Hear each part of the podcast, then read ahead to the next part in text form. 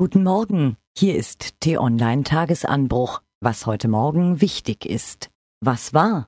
Robert Mugabe nennt sich Präsident, aber eigentlich ist er Diktator. Seit mehr als 30 Jahren regiert er in Simbabwe, unterdrückt die Opposition, lässt Gegner verfolgen, hat die Wirtschaft ruiniert. Was sind die Hintergründe des Machtkampfs? Wie wird er vermutlich ausgehen? Und was haben Südafrika und China damit zu tun?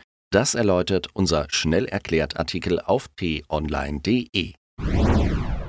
Ein junger Mann mit langer Nase und langen Haaren, so sah Leonardo da Vinci den Heiland der Welt Salvator Mundi, und so verewigte er ihn um das Jahr 1500 auf einem Gemälde. Gestern Abend ist das Gemälde für 450 Millionen Dollar an einen russischen Milliardär versteigert worden. Es ist das damit teuerste jemals versteigerte Kunstwerk der Welt. T-Online-Chefredakteur Florian Harms fliegt viel. Oder anders gesagt, er muss viel fliegen, meist geschäftlich, aber Privates kommt hinzu. Seit der Air Berlin-Pleite muss für innerdeutsche Flüge bis zu 39 Prozent tiefer in die Tasche gegriffen werden als noch vor vier Wochen. Und die Lufthansa freut sich. Die hat nämlich einen großen Teil der früheren Air Berlin-Teile übernommen. Was steht an? Heute zählt es in Berlin. Am Nachmittag treffen sich Union, FDP und Grüne zum großen Jamaika-Sondierungsfinale. Aufbruchstimmung, gar Harmonie, wenn es sie je gab, ist sie längst verflogen. Zwischen Schwarz-Gelben und Grünen herrscht eine nüchterne bis eisige Atmosphäre. Die Niedersachsen sind übrigens schon deutlich weiter. Dort wollen SPD und CDU heute Vormittag die Ergebnisse ihrer Koalitionsgespräche vorstellen. Eine große Koalition ist dort schon fast besiegelt. Sven Hannawald ist der einzige Athlet, der in einer Saison alle vier Springen bei der Vierschanzentournee gewonnen hat.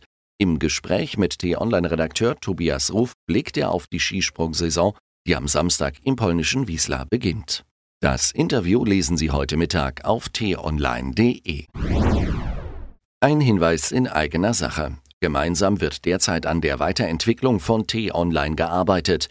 Wir wollen Ihnen, liebe Leser, eine exzellente Publizistik, ein elegantes Layout und praktische Services bieten. Und dafür bitten wir Sie um Ihre Hilfe. Wenn Sie regelmäßig T-Online nutzen, also mehrmals pro Woche und Lust haben, in unserem Berliner Newsroom mit uns und weiteren Lesern zu diskutieren, dann bewerben Sie sich für unseren T-Online Lesertag am Dienstag, den 28. November. Senden Sie uns dazu bitte eine E-Mail an sdp-support.ströer.de mit Ihrem Vor- und Nachnamen, Wohnort und Geburtsdatum. Wir freuen uns auf Sie. Was lesen? Russland dehnt massiv seine Macht aus. Aus Afrika könnten sich bis zu einer Milliarde Menschen auf den Weg nach Europa machen. Bruno Karls Thesen gelingt dramatisch und sind es wohl auch. In einer Runde in München hat der Chef des Bundesnachrichtendienstes so deutlich wie selten zuvor über große Risiken gesprochen, die Deutschlands Stabilität in den kommenden Jahren gefährden. Jeder vernunftbegabte Mensch muss sehen, der Klimawandel ist ein Fakt. Trotzdem wird er immer noch von vielen Leuten geleugnet. Wieso zieht ausgerechnet dieses Thema so viele Verschwörungstheoretiker an?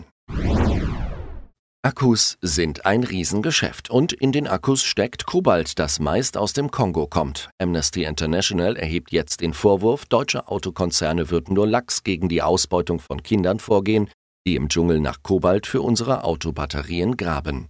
Und da ist etwas, das Florian Harms, den Chefredakteur von T-Online, begeistert. Heute möchte er Ihnen einfach nur ein Foto zeigen. Darauf sind sieben Herren zu sehen, die jeden Tag dafür sorgen, dass Sie, liebe Leserinnen und Leser auf T-Online, eine famose Sportberichterstattung bekommen. Diese sieben Herren haben dafür heute eine Bühne verdient. Natürlich auf t-online.de.